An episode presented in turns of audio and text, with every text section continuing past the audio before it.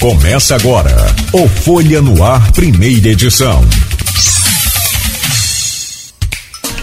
Terça-feira, 23 de agosto de 2022. Começa agora pela Folha FM 98,3, mais um Folha no Ar, primeira edição. Para começar o programa de hoje e esse painel político econômico, né, dos diretamente dos é, reflexos dos números da economia, nos números das eleições 2022. Eu trago primeiro, pela ordem alfabética aqui, o, o bom dia do Igor Franco, que é especialista em finanças e professor da Uniflu. Igor, prazer recebê-lo aqui no, no Folha no Ar, sempre muito bem-vindo. Mais uma vez, obrigado pela presença. Obrigado, Cláudio. Bom dia. Bom dia, professor José Alves. Bom dia, Luiz. Bom dia aos ouvintes da Folha. Para mim é um prazer estar aqui de novo, conversar com vocês. Acho que o tema de economia vai ser determinante para as eleições, é determinante no nosso dia a dia, muitos impactos recentes, é, pandemia, guerra, e é bem pertinente a gente voltar a esse campo para poder explicar um pouco do que a gente vem vendo aqui no Brasil, principalmente nesse âmbito eleitoral. Então, agradecimento é meu. Obrigado mais uma vez. Meu caro José Alves de Azevedo, que é profissional do nível superior em ciências econômicas na UENF, né, formado na UENF e professor na Universo. Bom dia, mais uma vez um prazer recebê-lo aqui no Folha Noir, seja bem-vindo. Bom dia, Cláudio, bom dia, Luísio, bom dia, Igor, bom dia, o nosso amigo da técnica aí. É um prazer imenso a gente estar aqui hoje debatendo esse tema relevantíssimo, como o nosso amigo Igor falou. Economia sempre é instigante, sobretudo nessa conjuntura eleitoral e cheia, e cheia de frisson que é essa conjuntura brasileira, né, essa disputa polarizada, onde a gente vai ter oportunidade de esclarecer alguns pontos e, e aprender também aqui com os nossos debatedores, né, e com o mestre Aloísio, referencial jornalístico aí do nosso estado do Rio de Janeiro. Obrigado, Zé, pela presença. Aloysio Abreu Barbosa, bom dia. Depois de uma semana altamente numérica, foram cinco pesquisas divulgadas, com mais uma ontem. Quer dizer, se for fechar de segunda passada a segunda agora, foram seis pesquisas.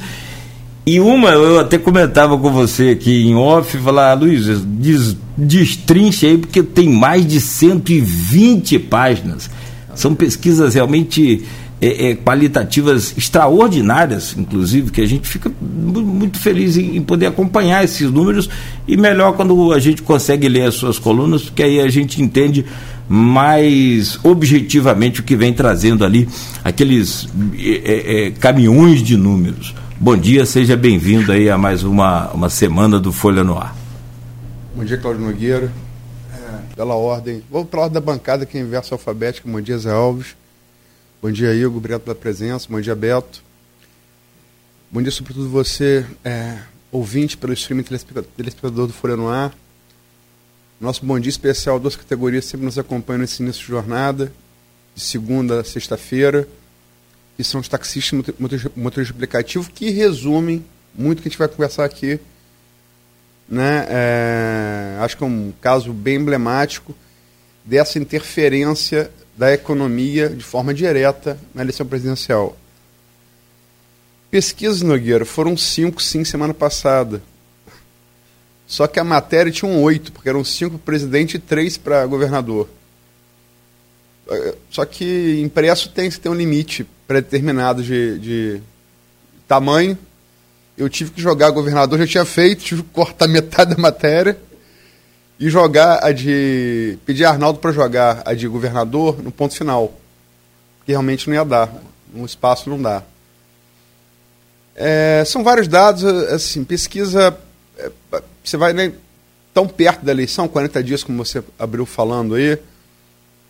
É, você vai na intenção de voto estimulada no primeiro turno. Lá, é, simulação do segundo turno e na rejeição, que é o índice que define o segundo turno. E você, é, você tem várias fatias, são muito fatiadas pesquisas, todas elas. Um define essa metodologia, algumas presenciais, outras por telefone. As presenciais são tidas como mais confiáveis. são as metodologias adotadas, por exemplo, pela Datafolha e pela Genial Quaest. É... E muita fatia, mas assim, as fatias que mais têm interferido e dado mudanças no quadro que a gente conhecia até mais ou menos junho, é, dois deles são econômicos, um não. Um são os evangélicos. A gente pode até falar sobre isso daqui, mas não é a área de expertise que eu acho de ninguém aqui. Né? Talvez um, um teólogo, um sociólogo, não é muito caso aqui. Dois, duas outras não. Duas outras é, é, são eminentemente econômicas. Vou começar falando da que eu, é, na abertura que falei, que os taxistas motoristas aplicativo resumem bem. Porque a primeira alteração significativa das pesquisas, do que a gente conhecia até junho, vinha caminhando, né, Lula com uma diferença razoável de, de intenção de voto no primeiro turno, ganhando todas as faixas, Lula vinha ganhando todas as faixas, todas as faixas. Até, até maio, junho, estava empatado em todas as pesquisas e evangélico. Começou a mudar evangélico, né? É, a gente pode falar sobre isso. Mas a primeira mudança assim, de cunho econômico e uma certa reação do governo no, campo econômico, que eu acho que, é o que a gente vai tratar aqui, foi essa redução de CMS, né? A Forceps aí, a gente pode discutir como é que foi e tal. O que, isso vai implicar em perda de arrecadação dos estados, em, em, em educação, enfim, serviços públicos estaduais. E a prime eu, eu, o primeiro é, pesquisa a registrar isso foi a BTG Pactual, que saiu ontem uma nova. De 25 de julho a 8 de agosto, ele está fazendo pesquisas semanais. É, BTG Pactual Contratante, BTG, é, o Instituto FSB, BTG FSB. É, até 25 de julho, Lula liderava por 39 36 no, no voto de, de 2 a 5 salários mínimos, a classe média, né? Em 8 de agosto, isso inverteu bem, né? Pulou para 42 para Bolsonaro contra 30 de Lula. Quer dizer, Bolsonaro de caiu é, cresceu 6 pontos e Lula caiu 9. As duas alterações fora da margem de erro. Isso vem se mantendo, se confirmou essa mudança na classe média, se confirmou a Datafolha, se confirmou na General Quaest, se confirmou em todas, todas as pesquisas de lá para cá, todas elas. Confirmou na, na. IPEC não tem como comparar, porque IPEC não fazia desde de, de 2021. Mas os índices estão parecidos. Você não tem como comparar a evolução. Né? É, como é que vocês veem isso? É, vou começar pela alfabética invertida. É, Zé Alves, como é que você vê essa interferência do combustível claramente mudando aí no voto da, da classe média. Bom dia, José. Bom dia, Luísio. É, é uma coisa que faz bem para todo mundo, né? A melhora do poder aquisitivo. E a gente sabe que na economia brasileira é, essa inflação que nós estamos tendo aí, ela tem uma componente de custo muito grande. A inflação de custo, os combustíveis eles pesam bastante, uma vez que a matriz do Brasil, a, a matriz dos transportes, é rodoviária. E essa redução do ICMS, que você falou que foi a força, eu concordo também. Eu acho fantástico reduzir imposto no Brasil uma carga tributária dessa, temos que reduzir realmente, mas não dessa maneira, porque as consequências nas contas públicas serão muito sérias. Tá? Agora, esse efeito a gente percebe que era já esperado e deveria ser maior, porque havia uma expectativa. E essa expectativa não se confirmou ainda nos índices eleitorais. Com auxílio emergencial, mas eu diria que é, essa mexida aí do, do ICMS, ela vai melhorar os índices do candidato Jair Bolsonaro, porque nós, nós estamos tendo na economia brasileira um surto de melhora. Por quê, Luísio? Porque no começo do ano, a gente tem que falar, foi liberado o fundo de garantia do trabalhador, foi jogado dinheiro na economia. Foi antecipado o 13 terceiro do aposentado do INSS. Então, esse dinheiro, esse refluxo de renda que começou a circular no primeiro semestre, ele começa a se refletir agora. A economia brasileira é pesada, é grande. Então, a gente está vendo, né, essa, esse conjunto de medidas que começou lá atrás e agora culmina, culmina com essa redução do ICMS. Eu acho que o candidato Jair Bolsonaro vai ter uma melhora nos seus índices, mas eu diria que não seria suficiente para ele vencer a eleição. Eu acho que é uma eleição de dois turnos, uma eleição pegada, uma eleição que vai ser disputada voto a voto, e eu acho isso relevante, porque o país ele precisa ser balançado. Entendeu, Luiz? Essa é a minha visão. O Brasil é um país tão, tão surpreendente que uma pessoa como eu, que bastante liberal, de trajetória liberal, se preocupa quando o, Brasil baixa imposto, né? E essa redução de, de tributos é, sobre os combustíveis e outros bens, né, não só combustíveis, me preocupa bastante porque isso afeta diretamente o caixa dos estados e os estados, historicamente, são muito irresponsáveis do ponto de vista fiscal, com algumas exceções, que não é o estado do Rio de Janeiro, por exemplo. O estado do Rio de Janeiro é um estado que precisa de liminar judicial para ser enquadrado né, no regime de recuperação fiscal, porque ele é incapaz de cumprir as suas metas fiscais por conta própria. Então isso me traz muita preocupação do ponto de vista fiscal. Agora, o efeito para a população ele é imediato, né? Basta a gente falar que a gente abasteceu a 7,70, a gasolina está 5,60, eu acho, aqui, falando do, nossa, do nosso contexto regional aqui da nossa cidade. Então isso tem um efeito muito rápido assim no bolso da classe média, porque o combustível pesa mais na, no bolso da classe média do que, é, às vezes, no, no, no, geral da população, já que são pessoas que possuem veículo próprio, isso tem assim, uma dimensão muito, muito imediata né? na, na percepção dessa, dessa parte da população para o restante da cadeia produtiva, a gente vai ter um reflexo um pouco mais demorado. O professor Zé Alves falou bem, grande parte da inflação que a gente vê hoje é uma inflação de custos, e essa inflação ela não, não, não cede da noite para o dia, né? ela depende de uma cadeia produtiva, que às vezes é bastante longa, e esse efeito vai ser sentido pela população em geral agora nos próximos meses. Mas eu também estou de acordo com o professor Zé Alves que talvez a velocidade dessa percepção não, se, não seja é, na medida em que o, o candidato à reeleição precisa. Né? É, ele precisaria de uma percepção maior e mais rápida dessa melhora das condições econômicas, que de fato a gente pode contestar uma série de, de questões assim de condução da política econômica, mas em 2022 o Brasil vem surpreendendo positivamente em diversos indicadores e isso naturalmente vai trazer uma, uma ao longo do ano uma, uma uma boa vontade maior da população em relação aos governantes atuais, não só, não só em nível federal, né? mas essa percepção econômica ela, ela, é ela acaba se disseminando e os, todos os governantes de ocasião eles tendem a ser beneficiados por uma melhora nessa percepção econômica. É, a gente está falando é, dessa da coisa do combustível, mas não é só combustível. Isso vários, vários analistas, né? Vários analistas do Brasil inteiro, inclusive alguns opinando é, nos próprios relatórios das pesquisas. Não só combustível, também há, há, há, um reflexo, ao que parece, na classe média, nessa. Fatos, tem cinco pesquisas dizendo a mesma coisa, é uma tendência cristalizada. Fala BTG, porque BTG foi o primeiro a dar. E depois o BTG deu, deu na primeira semana de. dia 8, que na primeira semana de, de agosto e na semana passada, é, além da BTG, quatro institutos confirmaram, né? General Quaest, PEC, Datafolha e o quarto, o quinto foi qual, Luiz? É, Poder Data. Mas é, não foi só é, combustível. É, é, segundo analistas, é, isso está também ligado a uma, a uma queda no nível ainda alto de desemprego. Né? Isso teria refletido também na classe média e também energia elétrica. Se discute também se isso foi de maneira subsidiada, se até como exemplo que Dilma fez em 2014 para se reeleger e a conta veio em 2015. Vamos falar um pouco dessa conta, porque em 2015 a conta veio. Vocês são economistas.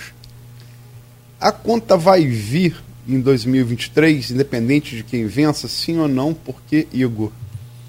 Uma parte da conta vem porque alguns benefícios são temporários, né? mas, novamente, retomando o ponto do professor Zé Alves, com o qual eu concordo, acho que a maioria dos analistas também, uma parte relevante dessa inflação muito alta que a gente observou nos últimos meses é, ela é dada pelo, pelo aumento de custos e esses aumentos de custos eles foram em grande parte causados pela retomada pós-pandemia, guerra Rússia e Ucrânia, e esses efeitos eles tendem a diminuir. Então assim, a gente deve ter algum impacto em 2023, mas ele não deve ser na magnitude que a gente observou em 2014, 2015.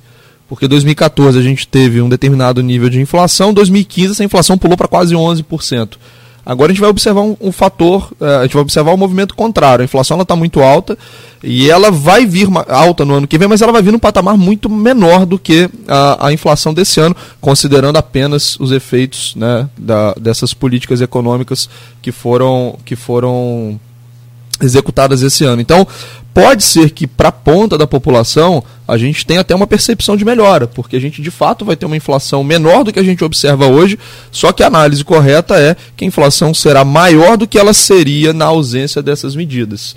Tá? Então a gente vai ter uma parte do impacto sim, mas não é, não é improvável que exista uma percepção de melhora por parte da população, já que a gente caminha de um cenário atual muito ruim, e esse cenário ruim também impactado, como a gente falou, por esses fatores que são alheios né, até a nossa própria economia. Então isso vai ter um, um, um, um fator, um peso determinante. Tá? E um outro, um outro ponto também que traz, só para finalizar, amarrar meu comentário, essa percepção de melhora, é, porque a gente, de fato, em 2022, a gente voltou a uma normalidade de vida, né? Tanto que a gente está aqui, pessoalmente, conversando, né?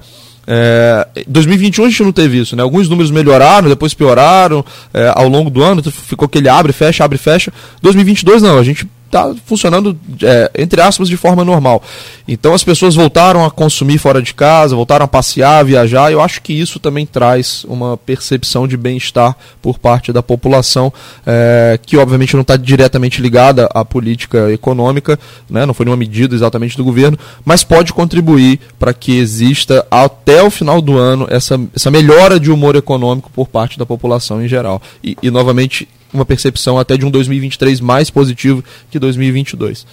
Você acha também, é, Zé, Zé, que além do, do combustível, é, energia elétrica e emprego afetaram também essa mudança no voto classe média?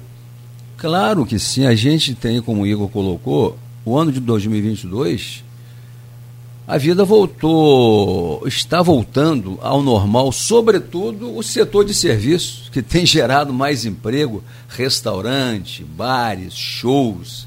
Então, essa, esses eventos estavam suspensos lá atrás e, e começaram a ter um, uma dinâmica maior agora. Isso aí, obviamente, que melhora a percepção. Agora, eu acho que 2023 vamos ter aí um ano apertado a se confirmar a conjuntura macroeconômica mundial de recessão nos Estados Unidos, recessão na Europa e desaceleramento do crescimento econômico da China. Então, eu quero que esse cenário ele não se confirme. Eu acho que o Igor também porque ninguém quer aí mais sofrimento. Chega aí de recessão, de pandemia e de outras questões políticas aí. Então, o ano, de, o ano de 2023, por conta dessas medidas eleitoreiras do ponto de vista da expansão fiscal que a gente está vendo pelo governo federal, ferindo a, a LRF, ferindo lei, as leis fiscais como um todo, então a gente não quer é, que esse cenário negativo se reflita, mas vai ser um ano de ajuste das contas públicas, vença quem vencer, inclusive nos estados e nas prefeituras também, porque essa queda do ICMS, de uma forma que foi a fórceps, como você colocou, isso vai gerar uma consequência negativa nos municípios também. O Fundeb, por exemplo, ele tem 60% dele é ICMS. A política pública na educação, ela vai ser comprometida. Por que, que será comprometida? Por uma irresponsabilidade fiscal do governo federal que está em apuros com os indicadores eleitorais, ele precisa vencer a eleição. Ele precisa vencer a eleição. Entretanto, né, eu acho difícil, mas ele está jogando dinheiro no sistema econômico. Até o final do ano, essa PEC kamikaze, são quase né, 40 milhões, bilhões? 41,2 bilhões. 41 bilhões, muito bem. É dinheiro pra caramba. Isso vai ter um efeito na dinâmica econômica. E melhora-se, os agentes econômicos sentirão essa melhora e vai ter um efeito sobre né, a questão eleitoral. Só que essa, esse pacote de bondade é até dezembro. Aí o pessoal fala, ah, o auxílio emergencial subiu 600 reais. Mentira, subiu 200 reais. Por quê? O povo já recebia quanto? Recebia, recebia né? Já 400, 400 reais, não é verdade? E agora passou a receber mais de 200 reais. Então não foi um aumento de 600, um aumento de 200 reais. Então faz o efeito, só que a cesta básica está custando quase isso. Então são questões, são cenários que nós temos que, que analisar, tá certo? E, né, e eu acho o seguinte, é, encurtando a conversa, né? Isso vai ter um efeito sobre os indicadores eleitorais do candidato Jair Bolsonaro, sim? Vai sim. Vocês, vocês tocaram, né? Zé Alves tocou numa resposta anterior e também né, nesse de maneira mais, mais detalhada. Deixa eu então entrar, porque eu comecei no voto classe média, porque, de maneira cronológica, onde o primeiro indicador foi onde os indicadores econômicos influenciaram primeiro as pesquisas, né? A gente tem que isso está consolidado, tá? Em todas as pesquisas estão mostrando isso. O BTG FSB de 8 de agosto, primeiro que deu, mas todos confirmaram. Ou seja, tendência, tendência cristalizada. Tem uma tendência que alguns institutos deram, outros não, que é o Auxílio Brasil. Né? É, essa elevação, primeiro, é, há que se lembrar, o auxílio emergencial, vamos, vamos recapitular. Auxílio emergencial começou em 600, lá em, em 2020, no retrato, foi o melhor momento de popularidade do governo de Bolsonaro foi quando? Em agosto de 2020, quando entrou esse auxílio de 600. Aí bota também a inflação para trás, era, era maior do que é hoje, né? Ele nunca teve tão bem nas pesquisas. Nunca e a teve... recessão do Brasil reduziu e dita por Bolsonaro, ele disse, olha, se a recessão do Brasil foi menor, foi por conta do auxílio emergencial. Ele disse em março de 2021. Ele admitiu. Não, eu estou falando de um paralelo do, do, do entrada do dinheiro com as pesquisas. Né? A Datafolha de agosto de 2020 foi o melhor momento dele até hoje de popularidade. E está ligado ao ministro do Pagamento do Auxílio Brasil é, um mês dois meses antes. Isso é muito claro. O Auxílio, o Auxílio Brasil, na época o Auxílio Emergencial, ele baixou a pandemia foi, foi né, a vacina foi entrando, ele baixou, estava em 170. Primeira manobra de Ciro Nogueira no Congresso, é o mentor, né, é, tá começando aqui, é o Goberi de Bolsonaro. Né, coitado do Goberi, mas enfim.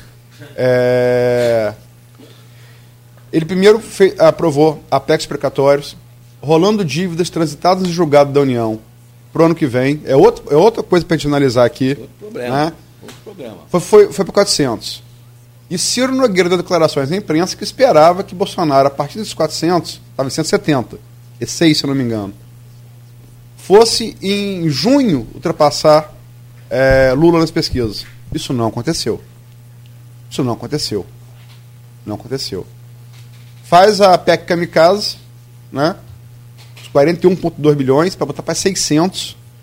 Estoura o teto, né? Estoura o teto completamente. E entra 600. Aí vou, vou para as pesquisas. Começou a ser pago 9 de agosto. 9 de agosto.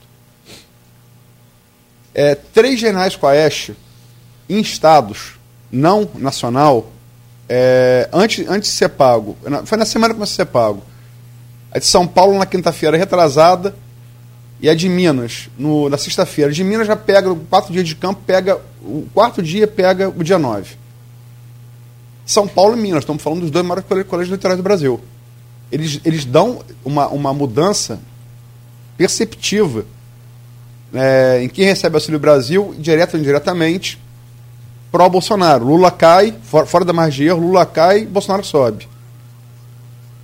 É, isso também é refletido na General Quest já da semana passada, no Rio de Janeiro, terceiro colégio eleitoral do Brasil.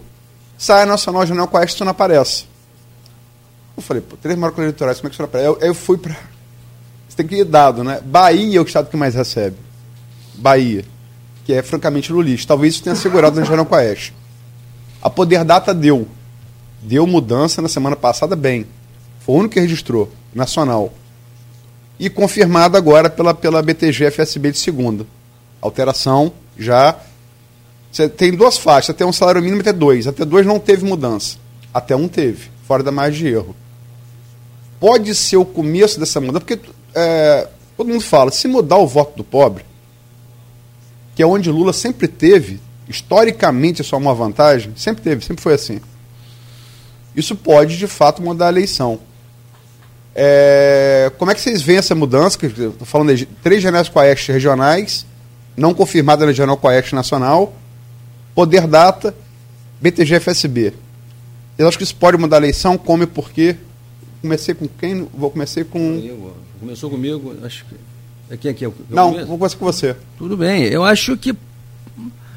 Luísa, a gente tem que botar na, o seguinte aqui na mesa, né? Existe uma memória afetiva muito grande no meio popular do governo Lula. Filho de empregada doméstica ia à Disney. O Guedes disse que isso não pode, não pode acontecer. Filho de porteiro fazia universidade. O Guedes disse que isso não pode acontecer, porque isso aí é uma afronta à nossa elite de rapina, que nem o Gessé fala, né? O Gessé, no seu livro Subcidadania do Povo Brasileiro, diz que nós temos uma elite de rapina. E eu acho que eu concordo com o Gessé. Sabe por quê? Porque o seu Paulo Guedes diz: olha, empregada doméstica, filho de empregada doméstica, não pode ir à Disney. Filho de porteiro não pode fazer né? universidade, né?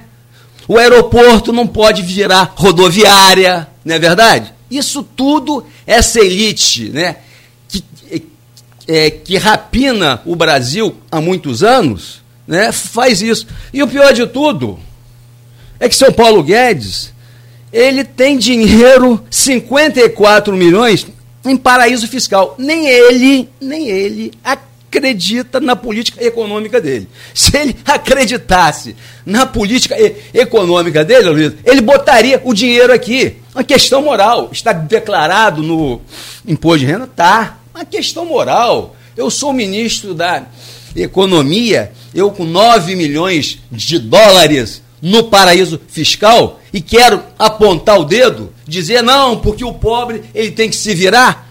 Eu acho o seguinte, é vai haver uma pequena melhora nesses indicadores de Bolsonaro, nessa raia miúda, nessa raia popular, vai haver. Mas a população pobre, ela é fidedigna, ela é leal àquele governo Lula que tem que ser dito também.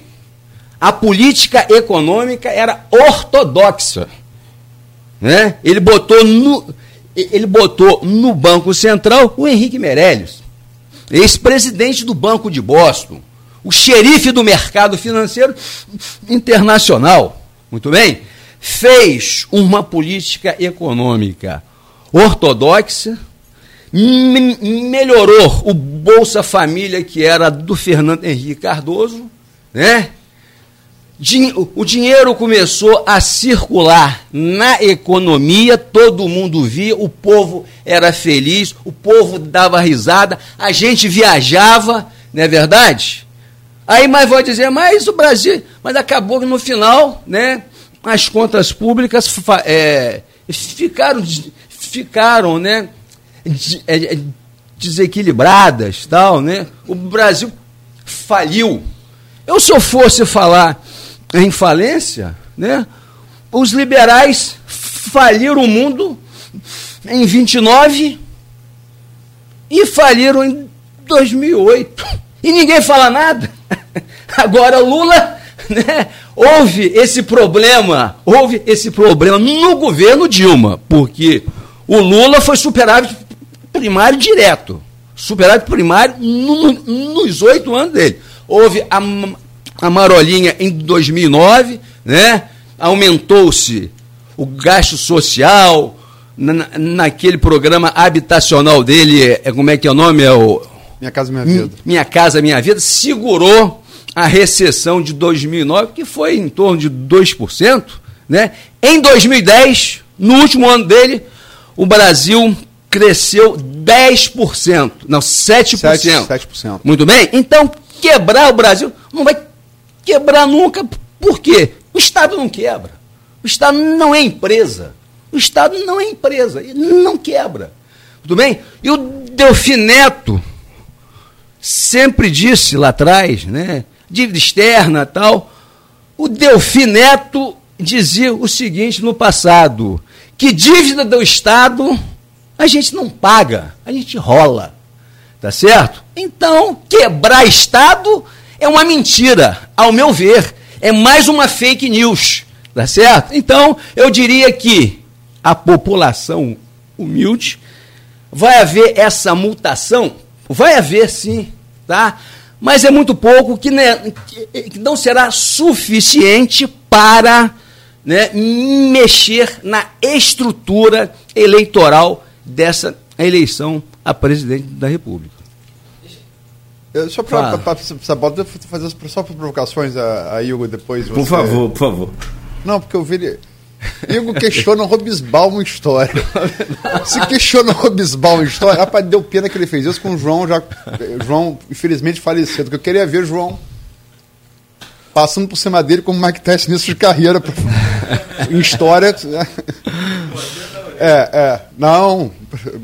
Isso foi final de carreira. Então, início de carreira não precisava recorrer a isso, não. Mas é. A lembrança do, do, do dos elvos do Gessé e também falou, quero ver os liberais falando, então vamos botar o liberal. Não, liberal para falar, falar, falar e, e, e, só para deixar claro como é, como é, como é democrático o é, espaço. Lógico. Eu sabia de antemão que temos, temos um keynesiano aqui. É, é keynesiano. E Keynes, desenvolvimentista é. e um liberal. Então, Mas acho o que Keynes isso... ele defendia o, o equilíbrio relativo das contas públicas. No momento de dificuldade, você Sim. aumenta o gasto. Mas ele ao contrário que, que muita gente acha, né? O Keynes defendia o, o equilíbrio das contas públicas. Não, sim, é só para deixar claro para o ouvinte, que talvez não entenda tanto de economia, como até em economia a gente procura um equilíbrio sim, sim. aqui de, de, opiniões. Um keynesiano e um liberal. E digo você, o pouco que eu conheço de economia também sou keynesiano, mas vamos, vamos ao liberal, Igor. É, nesse aspecto eu tenho ah, algumas diversas discordâncias com o professor Zé Alves.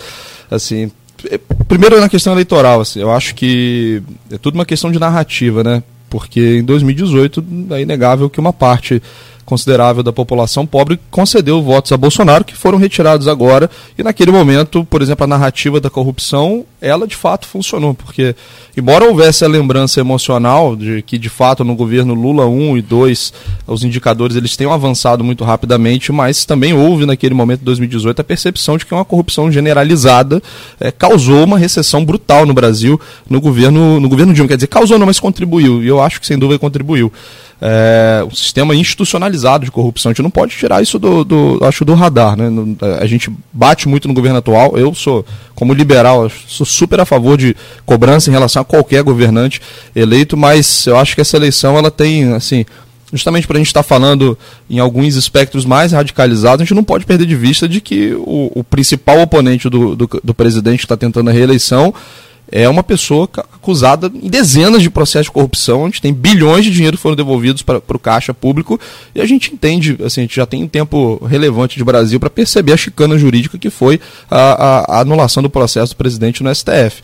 Mas, enfim, não, é, sem entrar diretamente nesse mérito, é, eu discordo do professor Zé Alves quando fala da política. Eu acho que Dilma 1 e Dilma 2 foi uma continuidade das políticas implementadas por Lula pós crise de 2008 que culminaram numa crise é, gigantesca. Basta a gente lembrar que a gente sofreu sozinho em 2014, 2015. Né? O mundo crescia e o Brasil patinava, tendo a pior recessão da história, derivado de erros de condução de política econômica por Dilma, que foram uma continuidade de políticas implementadas por Lula 1 é, perdão, por Lula 2, né, o segundo mandato de Lula, tanto que o ministro da Economia, Guido Mantega, ele foi o mesmo, né, ao longo desses três mandatos praticamente, só no final o Brasil já estava já se afogando, aí Dilma resolveu mudar é, ministro, mudar composição de, de, de Banco Central e não, não funcionou, né? Já era muito tarde para salvar a economia. E quem teve que salvar a economia foi a cavalaria, foram políticos ortodoxos que funcionam. Eu discordo também, professor Zé Alves, acho que o Brasil pode quebrar, acho que pagar um juro é, de 13,75% ao ano é um sintoma muito negativo da economia. É, eu concordaria que os Estados Unidos não quebra, agora o Brasil quebra. E a gente tem que tomar cuidado com isso. A quebra não é o calote, né? Aí eu concordo que a gente não dá calote em dívida soberana. Mas esse calote ele vem via inflação. E a gente vê diversos países fazendo isso. A Argentina não dá calote em, em títulos internos. Mas a inflação na Argentina é galopante. Então, assim, nesse aspecto, tem, é, é, só pontuando algumas discordâncias professor Zé Alves, é, obviamente, respeito a opinião, não precisa nem, nem reforçar esse ponto, mas voltando para a questão eleitoral, é, aí eu acho que a gente tem que recorrer à pesquisa qualitativa para entender por que, que o presidente não cresce, tendo a percepção de que esse auxílio está sendo pago. Esse auxílio, obviamente, ele é num volume maior do que era alguns meses atrás. Então, mecanicamente, você espera uma percepção mais positiva da população. E entrando nesse aspecto qualitativo, eu olhei bastante para a pesquisa da Genial e eles sempre fazem lives para explicar e tal.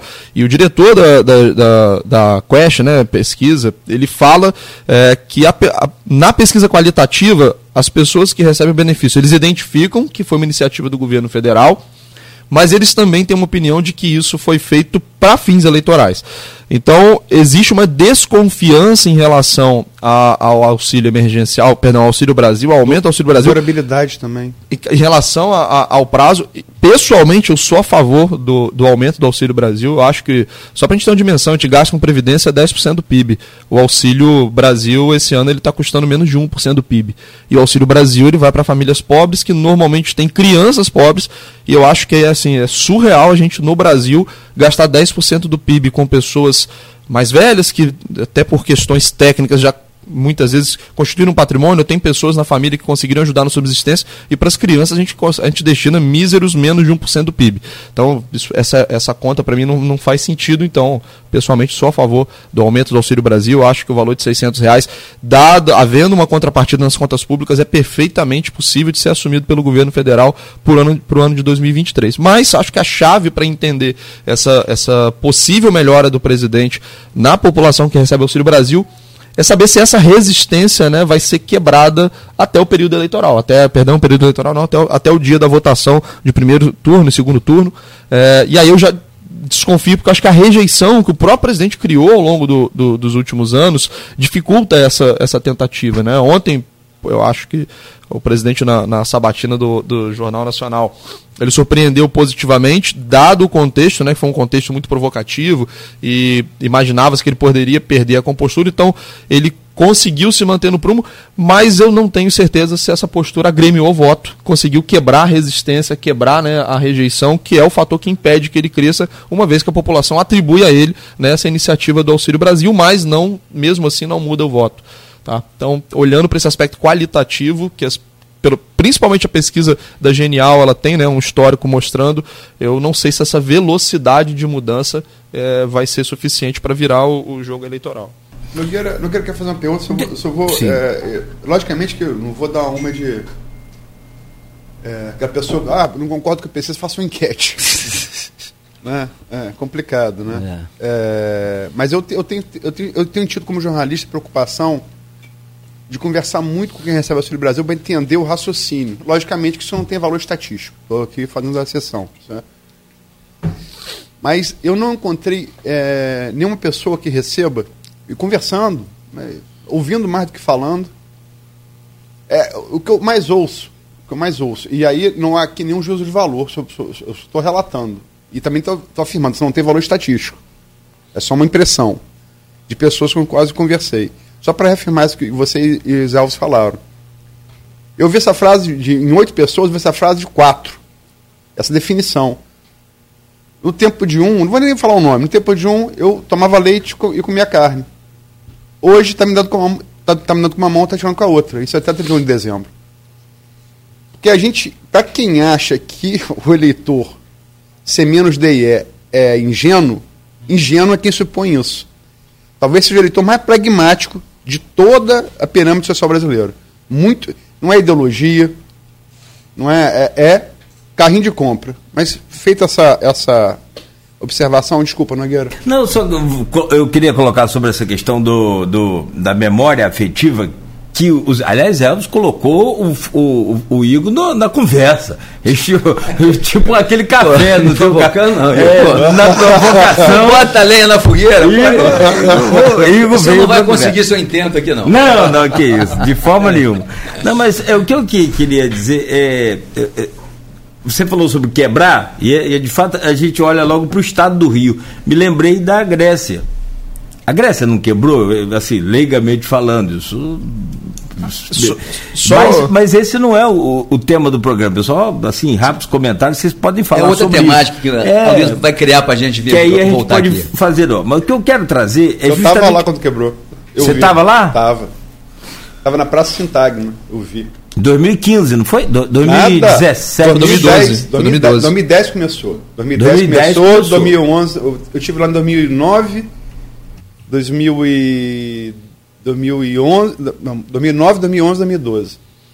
É, só um exemplo, a Grécia, é, a, a, gente fala muito assim de austeridade no Brasil, políticas ortodoxas, porque a ortodoxia no Brasil e heterodoxia elas são um pouco diferentes do restante do mundo. Mas os ajustes que os países europeus precisaram fazer foi de corte de pensão, corte de salário, coisa que a gente nunca teve no Brasil. Então, é, assim, a gente tem que flexibilizar essa questão da austeridade. O Brasil, há muito tempo, tirando o FHC, que de fato teve um programa muito austero, essa austeridade no Brasil ela é sempre flexibilizada, né? A gente não tem corte nominal de salários, demissão de funcionários públicos, a gente não tem esse tipo de, de medida aqui no Brasil, mas a, a Grécia precisou fazer. A Grécia precisou fazer porque ela quebraria, porque ela não. a, a, a moeda não é dela, né? A moeda da, é da, da zona do euro. Né? E aí foi a, a, questão que eu mencionei, né? Os Estados Unidos tudo bem, emite dólar, não quebra, mas o Brasil emite reais e pouca gente quer reais. a gente né? não, não gente tem dívida externa, né, Igor? A dívida externa nossa, o Lula quitou a dívida externa nossa com o FMI, ainda deu 10 bilhões de dólares emprestado ao FMI. As pessoas esquecem de falar isso. E as reservas cambiais nossas são muito grandes. A Argentina não tem reserva cambial, mas a dívida dela esse custo de oportunidade FMI, é muito grande. É muito grande. Entendeu? Então, se comparar o nosso Brasil com a Argentina, eu acho uma amostra muito infeliz, muito né? porque a condição nossa é totalmente diferente, entendeu? É muito simplista. Mas é Você diferente diz, também porque a gente, gente não, não seguiu os passos da Argentina, né? Esse é o tá. risco, né? A gente acabar, mas as reservas cambiais. Mas as reservas hoje para a gente estão é um custando muito caro. monetário que ajuda bastante, entendeu? Você vê, por exemplo, que os investimentos retornaram na Bolsa de Valor essa semana. Então, isso o que, que é? Né? É, a gente está com confiança, entendeu? Só para fechar aqui da minha parte. Memória afetiva. A Luiz falou conversa, e aí é a nossa parte, como não só como radialista e como jornalista que a Luiz é, mas como cidadão. A gente vive no, né, no meio. Eu, eu tenho conta na Caixa. Eu percebi semana passada, quinta-feira passada, uma fila longa ali na, na Formosa. É, você sabe como é que estava sendo pago o auxílio Brasil? Vocês têm noção, vocês chegaram a ver? Um cartãozinho escrito Bolsa Família. É, continua. É novo tempo água, né? O que, então, não tem. E é, é, é, isso que eu queria que vocês, por favor, analisassem para mim sobre memória afetiva. É, é, foi você que citou que o, o Igor citou que o, o, povo tem ideia realmente do que é, não, que o governo está pagando, que é um benefício temporário, tem isso também. O que, que essa memória afetiva pode implicar nesses números? Porque quem é, é, pagava o Bolsa Família era o Lula, e isso na época boa ficou para o Lula. Esse crédito aí, essa memória afetiva, nem para Dilma ficou, ficou para o Lula. Você acha que isso pode interferir? Não estou falando de um simples cartãozinho, mas é a memória reafirmada na imagem de um cartão. É, assim, a, a, a gente, o ser humano tem muita dificuldade de notar pequenas diferenças né, ao longo do tempo. Mas eu acho que o que o Luiz falou é muito pertinente, porque de fato a associação nesse momento, dado que a inflação ela foi muito forte, ela ainda está muito alta, e ela para a população mais pobre, ela ficou muito concentrada na parte de alimentação, e alimentação é um pedaço gigantesco da cesta de consumo de uma, popula de uma, de uma família mais pobre, acho que esse efeito de contraste ele tem um peso psicológico muito grande, porque quando eles olham, né, quando uma pessoa que tinha uma boa cesta de alimentação alguns anos atrás, não necessariamente a, o melhor momento tenha sido exatamente no governo Lula, acho até que não foi, acho que algum ponto ali do governo Dilma, quando a gente olha, principalmente pra, em termos reais de crescimento econômico, a gente não voltou ainda ao patamar antes da crise de 2014, 2015. Então, assim, mas quando ele olha para hoje a cesta de consumo dele depauperada pela inflação, é, eu acho que esse efeito psicológico é muito grande. E aí não vou nem entrar no mérito se é culpa de, do presidente, de quem veio antes, mas esse efeito analisado isoladamente, ele tem um peso muito grande. E aí eu acho que qualquer que fosse o candidato hoje seria prejudicado e qualquer que fosse o candidato anterior seria beneficiado. E aí só um parênteses muito rápido, quando o professor Zé Alves falou né, do, da, da perda de arrecadação, só ligando esse ponto é, os governadores não fizeram muita força também para poder segurar o ICMS, porque eles sabem que eles seriam beneficiados, né? Como eu falei, qualquer que seja o, o, o governante de ocasião, quando existe uma melhor, melhora de percepção econômica é, naquele momento ele acaba sendo beneficiado. Né? Então os governadores também não, não se mexeram muito para segurar o ICMS. Mas apesar dessa melhora recente, que eu acho que vai quebrar um pouco a resistência e vai conceder votos ao presidente que busca reeleição até o momento da eleição, eu acho que talvez ela não seja na velocidade necessária, justamente por esse efeito contraste, né? Por estarmos há pouco tempo numa situação muito ruim. É, e aí você acaba fazendo né, essa comparação com anos atrás, e aí sim o efeito contraste mentalmente para o ser humano ele tem um, um peso muito grande. Eu só vou, eh, antes de passar a palavra para você, eu vou dar números, porque né, é, números de pesquisa, né, Poder Data, de comparativo de 4 de agosto a 17 de agosto. Recebe Auxílio Brasil. Eu falo Poder Data que foi o primeiro nacional que registrou a mudança pós-pagamento dos 600 reais. Em 4 de agosto, na Poder Data, Lula tinha 58% de ação de voto. Passou para 47%. Queda de 8 e 3, 11 pontos. Queda significativa. Continua liderando, mas caiu bem. Bolsonaro, em 4 de agosto, tinha intenção de voto, quem recebe Auxílio Brasil, 25%, 25 de intenção de voto. Foi para 39. 6. 6 e 11, 17. Uma virada de 17 pontos. E é, a mais recente, BTG, BTG FSB, é, de segunda-feira, feita de sexta, domingo, últimos, é, que recebe Auxílio Brasil. Lula tinha 61% em 15 de agosto. Passou a 52. É, Bolsonaro tinha 24, passou a 31. Quer dizer, 9 com 7, 16 pontos. Vê que os números eles são próximos, né? Só para não, eu queria dizer o seguinte: a inflação nossa continua alta, 10% pelo IPCA nos 12 meses. Tivemos uma deflação agora em julho, possivelmente agora em agosto, mas os alimentos, como o Igor bem colocou, estão muito altos. Vai ao supermercado. Uma coisa é o mundo da televisão, a propaganda do governo, é deflação, de novo, o único país no mundo que teve deflação.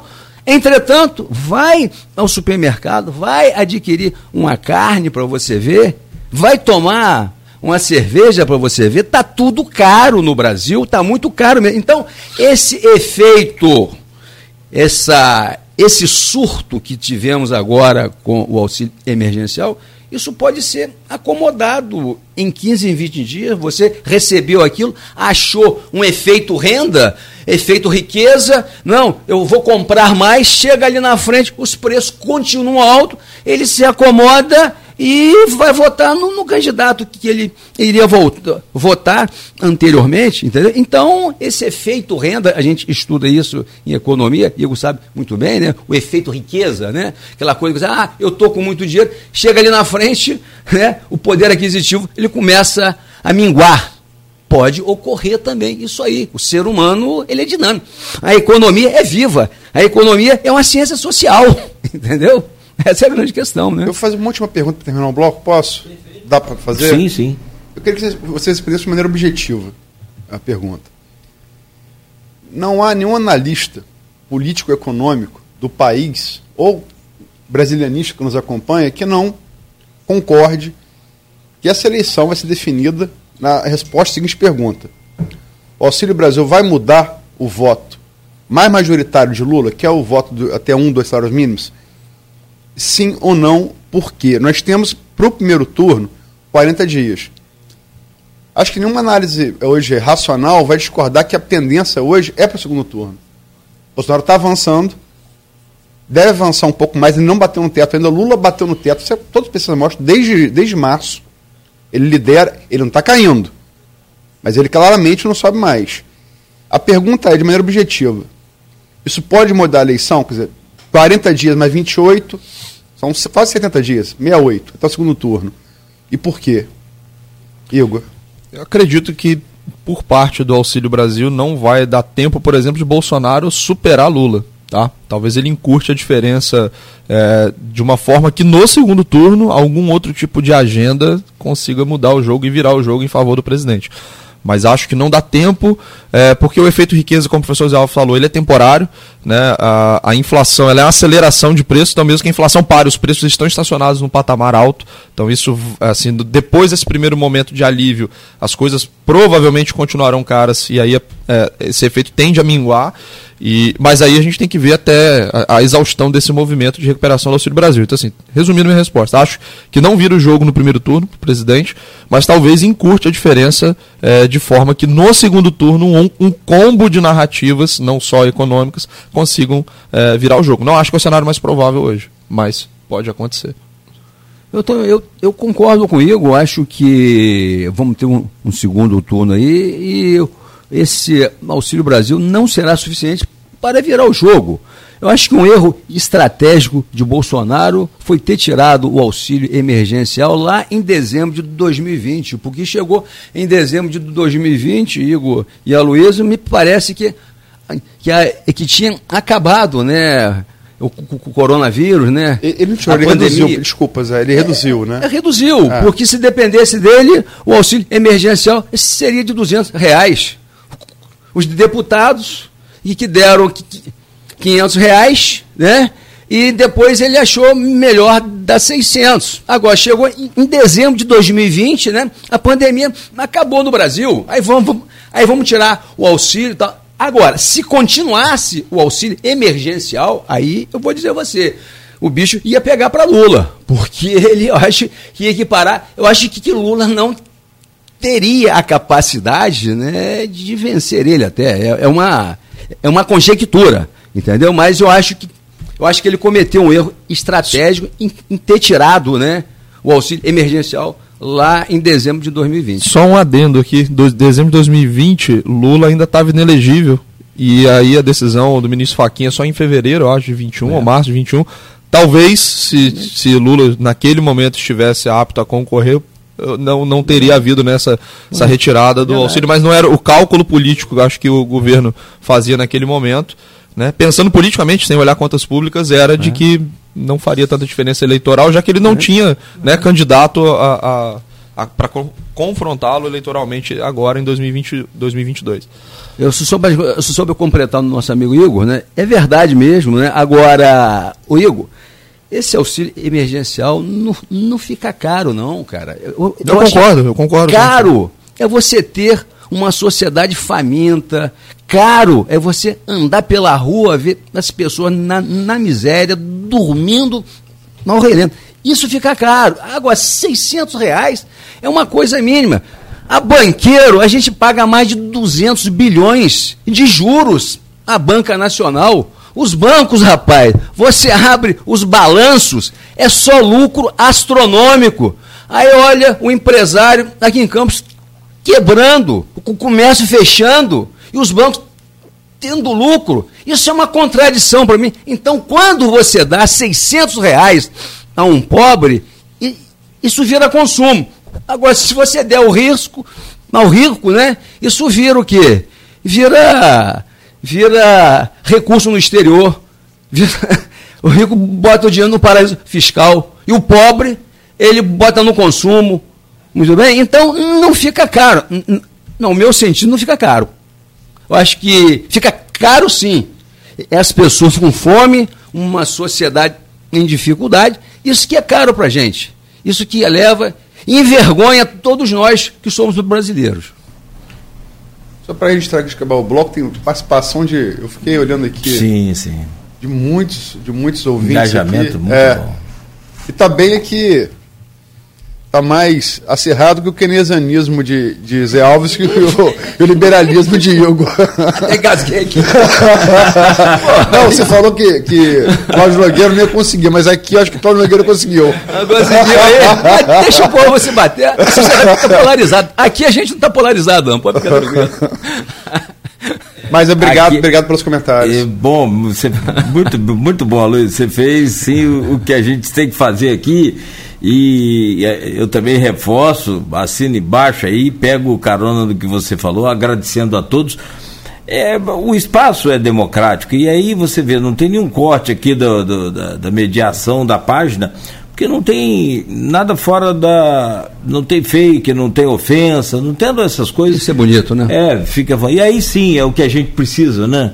É esse que, já que está tão polarizado, não tem jeito mesmo, então vamos manter um debate de nível elevado.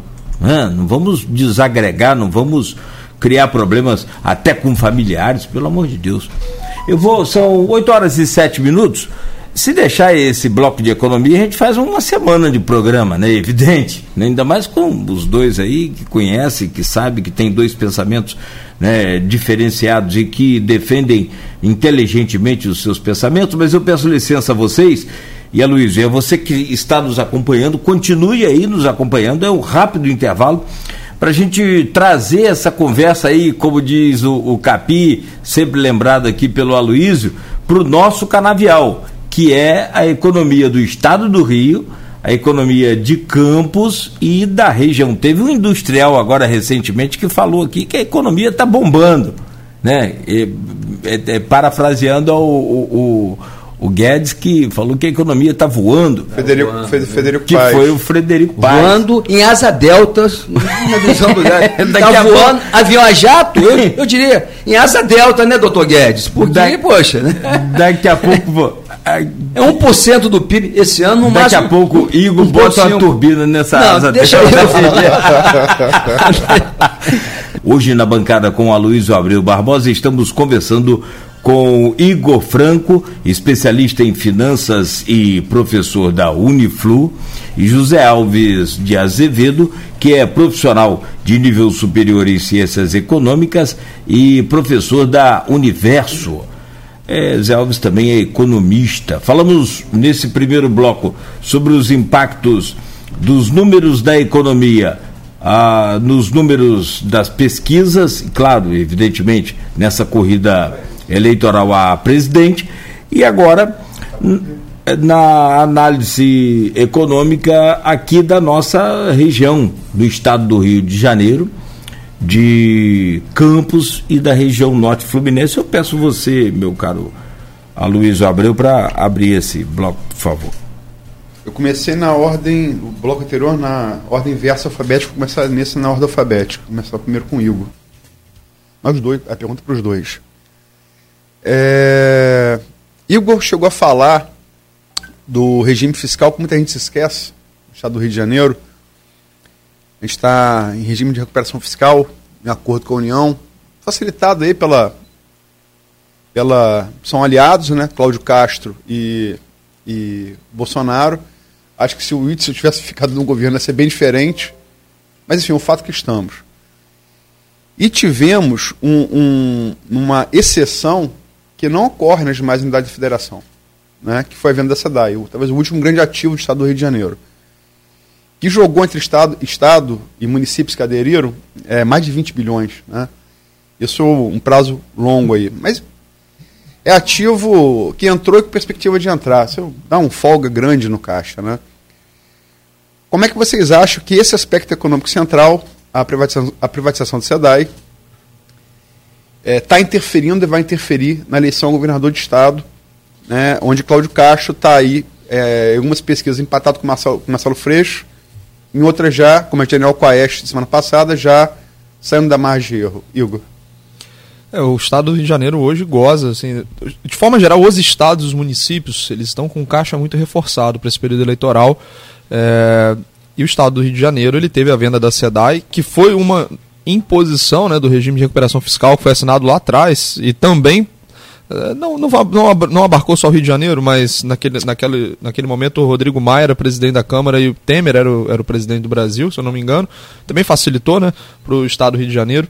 É, precisamos pontuar, o, as instituições federais elas foram contra a manutenção dessa, desse regime de recuperação fiscal, pelo não atendimento do Estado do Rio de Janeiro às premissas do regime. Quem canetou e colocou o Estado do Rio novamente no regime foi o ministro Toffoli que essa, foi uma, uma ação foi impetrada no Supremo Tribunal Federal e aí ele concedeu né, a, a inclusão do, do, Rio de Janeiro novamente no regime de recuperação, recuperação fiscal, mas o fato é que o Estado hoje está com caixa muito forte, concedeu é, algumas correções aos servidores públicos, isso tem um efeito muito forte né, do ponto de vista eleitoral. Mas, é, é, se a gente fosse considerar, analisando friamente os dados fiscais e econômicos, o Estado do Rio de Janeiro ele é um Estado ainda em dificuldades. Né? A gente está no regime de recupera recuperação fiscal justamente pela ausência histórica de responsabilidade com as contas públicas.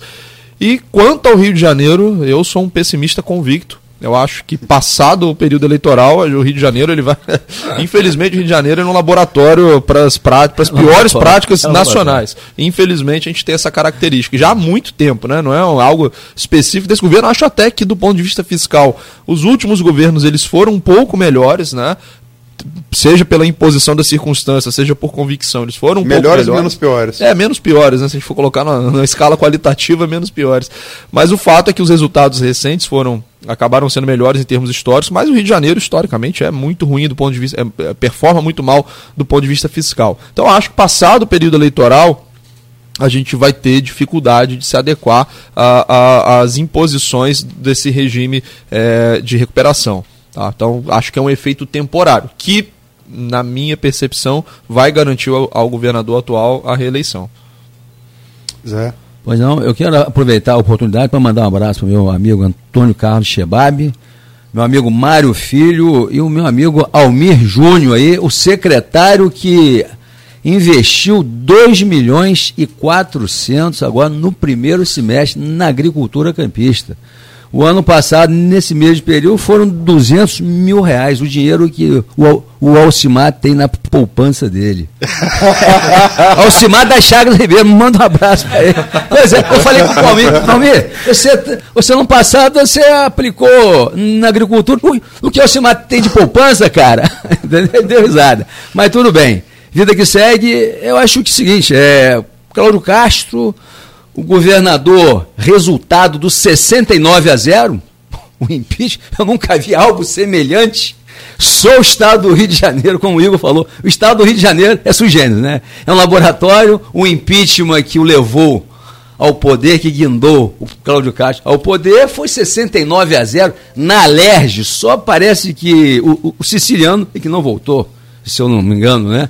Mas foi uma coisa muito séria, né? Mas eu acho que quando o Pezão fez o regime de recuperação fiscal, a situação do Estado estava muito complicada. Eu acho, que ele, ele, ele fez uma inserção subordinada ali. Eu acho que poderia melhorar as cláusulas do estado do Rio de Janeiro, porque o estado do Rio de Janeiro é um estado que recolhe mais imposto à União do que a União devolve para a gente. Nós somos o segundo PIB da nação. Precisa melhorar essa, essa recuperação fiscal aí, as questões. Não podemos pagar é, a União com é, o sofrimento do povo brasileiro, ah, do povo brasileiro, do povo do estado do Rio de Janeiro, com é, as políticas públicas, né? Sendo devagar na área de segurança, na área da educação, entendeu? Então, eu acho que esse acordo pode ser melhorado. O que faltou a pesão foi poder político em relação ao governo federal. E Cláudio Castro, como um aliado de Bolsonaro, fez um acordo, mas eu acho que esse acordo né, não foi muito bom para a gente.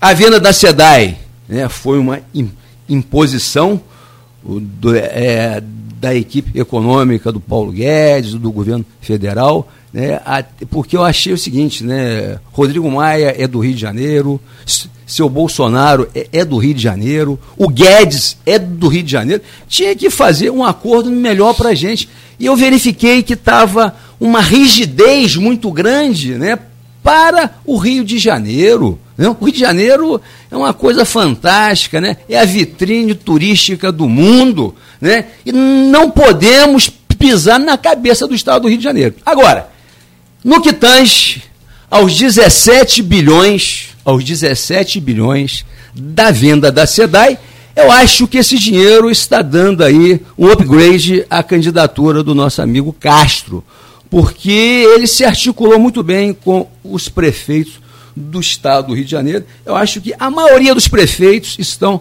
apoiando ele.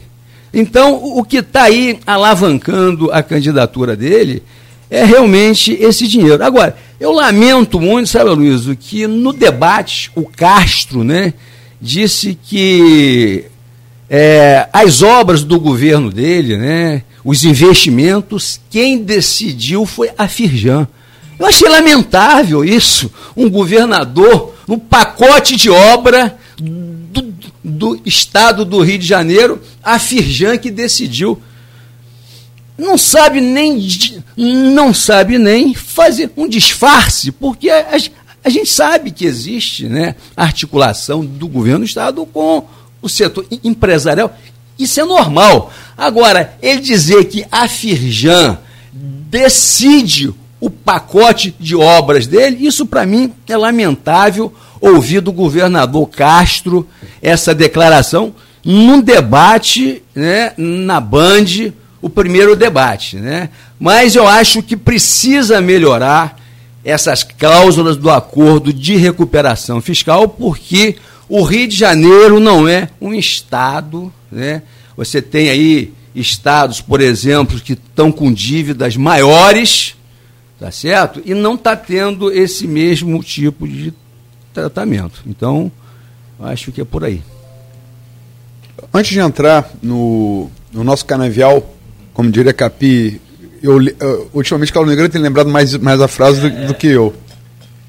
É, eu queria só fazer nessa transição de estado para município, se algum de vocês quer fazer uma avaliação sobre um, uma coisa nova que pintou aí, inclusive com campos diretamente no olho do furacão, mas um, um escândalo estadual, que é a questão do CEPERG, né? Esses, essa quantia vultosa que o, é, que o Ministério Público identificou. Começou na UOL, depois o Globo entrou, o Ministério Público entrou também. Você tem é, vários nomes da, da bancada de oposição de campos que tem, estão relacionados com pessoas ligadas, assessores, é, é, é, é pessoas do seu círculo pessoal, né? enfim. Vocês querem comentar sobre isso? Vocês acham que isso pode interferir na eleição ao governador? Agora eu vou. Eu, esse ponto eu, eu até me esqueci, porque ele também disse que no CEPERG não tinha funcionário fantasma. Os funcionários iam só receber, mas o, o fantasma ele só recebe. Ele não, tra ele não trabalha, Luiz. Tem, CPF, então, tem CPF. Declara, tem CPF, né? Luísio, no século XXI, esse tipo de prática política é abominável, é inaceitável esse tipo de, de prática política, né? Na, na, na minha opinião, esse pessoal chama-se cabo eleitoral do governador e dos deputados. Nós sabemos de vários campistas que estão com nome na folha. Isso, para mim, não é, é palatável no século XXI, esse tipo de política da República Velha ainda. Muito bem? Então, eu rechaço, rechaço essa, essa situação sobre o CEPERG, uma, uma instituição do Estado eu sou servidor do Estado e lamento muito porque o CEPERG tinha que estar investindo em, em cursos, no servidor público, dando maior né, capacitação ao servidor e, no entanto, tinha uma fatia significativa do orçamento do CEPERG que estava sendo destinado né, a esse tipo de expediente abominável. Eu lamento profundamente. Igor? É, pessoalmente, eu, eu acompanhei em linhas gerais esse caso, então não, não me sinto assim, preparado para esmiuçar, Mas concordo com o professor Zé Alves que assim, é, é, surpreendente que a essa altura do campeonato a gente tenha né, uma denúncia desse tipo, né, de, de uma folha fantasma, coisas que de fato remetem a gente a práticas de 10, 15, 20 anos atrás, porque do ponto de vista hoje de você desbaratar um, um, um, sistema desse é, é, uma arquitetura até meio tosca, né, de, de, de arregimentar apoio político, de comprar apoio, e realmente me surpreendeu muito esse caso, mas como eu falei, não acompanhei assim, é, com muitos detalhes, mas acho que não será determinante para a eleição. Tá? Acho que a pauta econômica, tanto no estadual quanto no federal, vai sobrepor a, a, a, importância de outros, de outros temas. Então, esse bem-estar econômico do Estado do Rio de Janeiro, como eu falei, está com caixa muito forte para essa eleição. Eu acho que vai neutralizar, entre aspas, um pouco esse, esse caso. Vamos lá, chegando agora de fato ao, ao nosso canavial. Eu é, tinha preparado essa entrevista com vocês antes, que eu acho muito importante a gente tem, tá, tá, tá, claro que é, é a frase do Jim Carville que virou lugar comum, né? É, assessor da campanha de Bill Clinton em 92, Bill Clinton era governador do Arkansas, como é que pode Bill Clinton ganhar de George Bush pai naquela época? Vice de Reagan durante oito anos, período de prosperidade, mudou o mundo nos anos 80, né? Herói, o último herói da Segunda Guerra Mundial condecorado, eles dão muito valor a isso nos Estados Unidos, perder a eleição para o governador do Arkansas, que está sei lá, como parata para o Brasil, em termos de PIB. E o Jim Carville falou, diz economy estúpida, né? Economia estúpida. Então acho muito importante ter vocês dois aqui para traduzirem como essa economia estúpida está influenciando nas pesquisas. Mas aqui, especificamente em Campos, por acaso, isso não foi nem combinado, o, já tinha marcado entrevista antes, o Zé Alves fez um estudo, ele, ele, ele mantém esse, tem um blog ele mantém esse hábito de fazer alguns, alguns estudos comparativos, tanto em nível nacional quanto em nível é, estadual, regional e local, municipal, que viralizou ontem nas redes sociais. Viralizou. É, e, logicamente, que aí a, a parte política. Né? O, ele fez um estudo, vou tentar resumir, né? ele pode falar muito melhor do que eu, por óbvio, que Vladimir fez, é, fez mais entregou mais, em termos administrativos, com menos royalties do que Rafael no seu primeiro ano de mandato. Rafael Diniz, Vladimir Garotinho e Rafael Diniz. É, inclusive publicou isso no grupo de, desse programa de WhatsApp, que tem Rafael, tem vários integrantes do seu governo, ninguém respondeu. Né? E você coloca números aqui. Eu queria, é, agora começando por você, Zé, que você falasse um pouco sobre, sobre isso como é que você chegou a essas conclusões e que conclusões são essas? Muito bem. Foi despretensiosa essa postagem. Eu fiz ontem, eu não sabia que teria essa repercussão. Eu, sexta-feira à noite, eu tive com Rafael em um restaurante da cidade, depois tive com Caio, no mesmo restaurante, conversamos ali rapidamente e tal, né? Rafael é uma pessoa que eu tenho uma estima muito grande, uma pessoa bacana, gosto muito dele.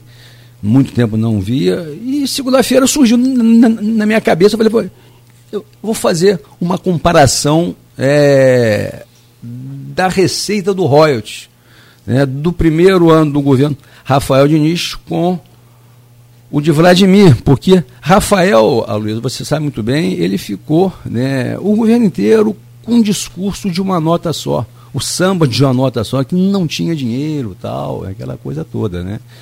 E realmente ele pegou uma prefeitura muito complicada, em frangar. Não vou dizer que quebrada, não, senão eu vou estar dando munição. Eu vou estar aqui alimentando meu amigo liberal aqui. Eu estava quebrado. Estava em frangalhos, vamos colocar dessa maneira. Né? Estava em concordata. Estava em concordata. Recuperação judicial, um termo mais, mais atualizado. Né? Muito bem. Então, eu verifiquei que no primeiro ano de governo Rafael Diniz, ele recebeu mais royalties do que Vladimir.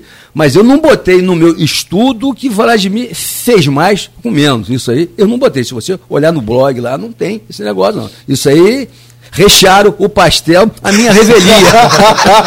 rechearam o pastel, a minha revelia. Mas o governo Vladimir, eu daria nota 8 para ele, se, se, você me perguntasse. O governo deu uma melhorada. Fala no primeiro ano.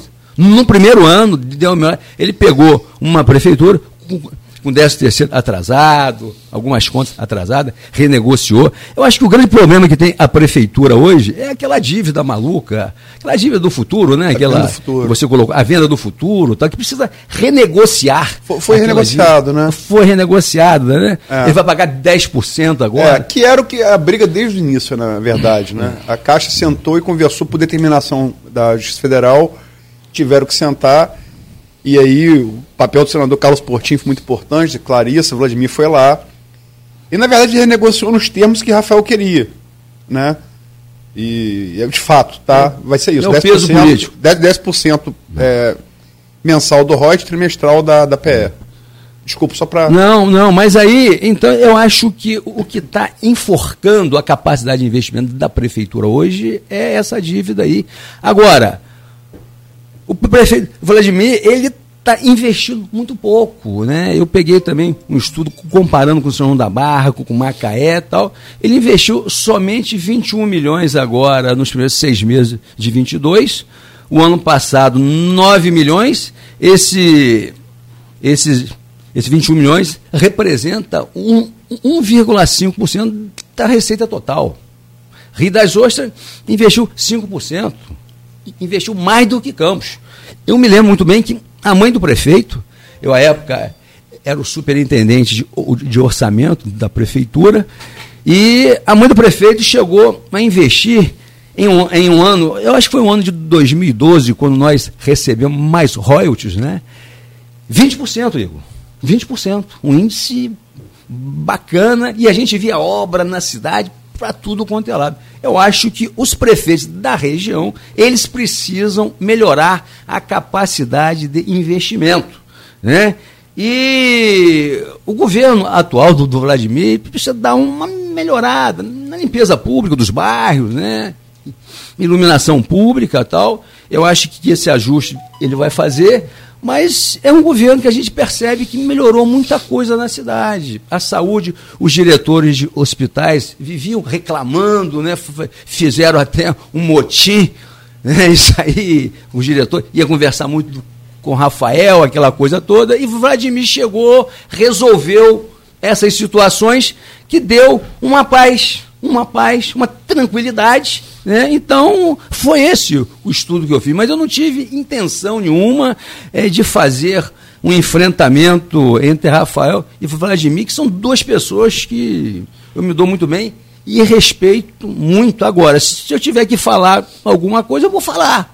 Tá certo? Eu sou campista, eu sou cidadão, recolho os impostos aqui na minha cidade, eu tenho que me posicionar. Mas eu acho que deu uma melhorada no governo atual em relação ao, ao governo passado. Só para é, passar a palavra para o Igor, é, você falou que dá nota 8 primeiro ano do governo Vladimir. Que nota você daria com esse estudo que você fez o primeiro ano do governo Rafael? Eu dou 5. 5. Quer justificar? Olha, o problema de Rafael foi o problema que eu acho que é uma coisa inercial, o discurso é inercial. Foi a inexperiência da equipe dele. E ele iniciou o governo com uma equipe inexperiente, e eu achei que até ao longo do governo ele ia fazer alguma mexida tal, né? E ele não fez. Logo no começo do governo, Aloysio, ele tirou do orçamento os pobres. Acabou com o programa social. Alegando, não, porque a chequinho, para aí, Rafael. A chequinho, você fazia uma reestruturação no cadastro da chequinho, muito bem. Agora, não poderia jamais acabar com os programas sociais, porque tinha dinheiro em outras áreas. Ele foi logo na cabeça do pobre, pô! Isso eu não posso admitir e aceitar, porque era essa base social, da Luísio, que ia dar ele né, o handicap de mais votos. Eu não diria a reeleição, mas ele ia ter uma votação melhor do que ele teve. Aí ficou aquele estigma. O prefeito que chega e logo faz um ajuste fiscal, tipo do nosso amigo liberal, na cabeça do pobre. Puf! Aí não dá. Aí Zé não vai aceitar. não, eu já recebi na minha conta que eu nem tenho para pagar. Já, já escreveram aqui um débito. Vamos lá, Igor. Então, essa é a minha. A, a, a justificativa, eu diria que seria essa. O 5 por isso, né? É, você, você, leu a postagem? Então, eu confesso que eu li agora cedo a postagem do professor Zé Alves, que constantemente, recomendo inclusive, o blog do professor Zé Alves, constantemente ele vem atualizando lá com vários dados da região, né, que não é tão comum, a gente tem muito dado estadual, nacional principalmente, e dados municipais são mais difíceis de, de a gente ter essa fonte de, de, de, trabalho recorrente. O professor Zé Alves faz um trabalho é, maravilhoso nesse sentido. Então, assim, do ponto de vista uh, da percepção, acho que eu vou retomar um ponto assim que eu mencionei. Acho que o primeiro ano do governo Rafael, o município ele vinha numa descendente, né? Então, ainda que a gente estivesse naquele momento em termos reais, acho que o professor deflacionou a, a em termos reais, né? É, em, termos reais. em termos reais, ele tinha um orçamento maior, mas eu acho que a percepção da população naquele momento era, de fato, de uma piora né, é, consistente. Eu acho que a partir de 2014, né, que os royalties caem muito, 2015 é o fundo do poço, e a gente já emenda 16, 17, que é o primeiro ano de governo, né? Se não me falha a memória. 17? 17 foi, né? foi primeiro ano. ano né? Em contrapartida, eu acho que o governo atual ele tem um efeito contrário, né? Porque aí os royalties voltam a subir, então a gente estava no fundo do poço lá em 2019, 2020. Você fala royalties... em termos de contraste, né? Exatamente, exatamente.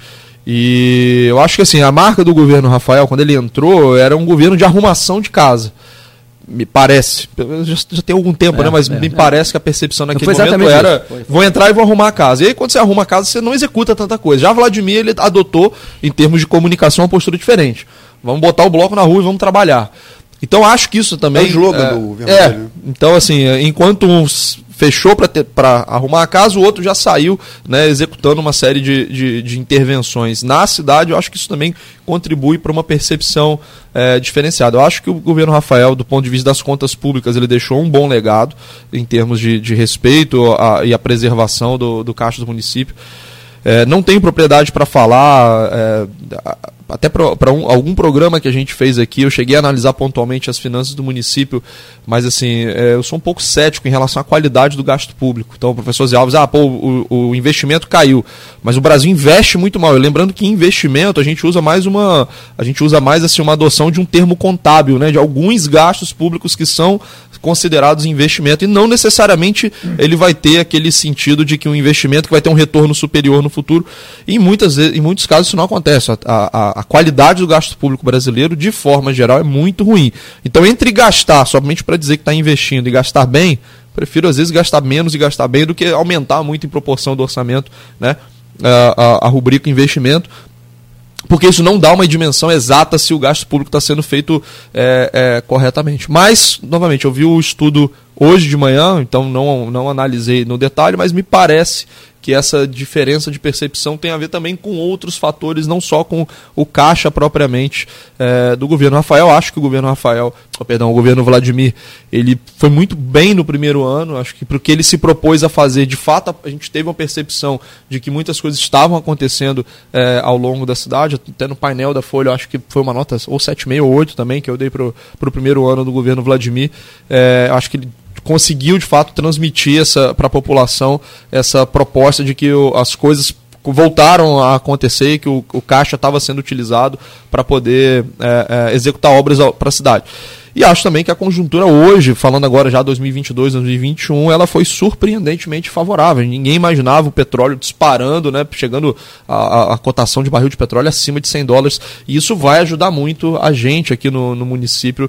E só me preocupa uma coisa, né, que infelizmente é a chamada maldição do petróleo, por ser um dinheiro muito fácil, a gente não faz nada e ganha esse dinheiro, né, o petróleo está ali na bacia de Campos.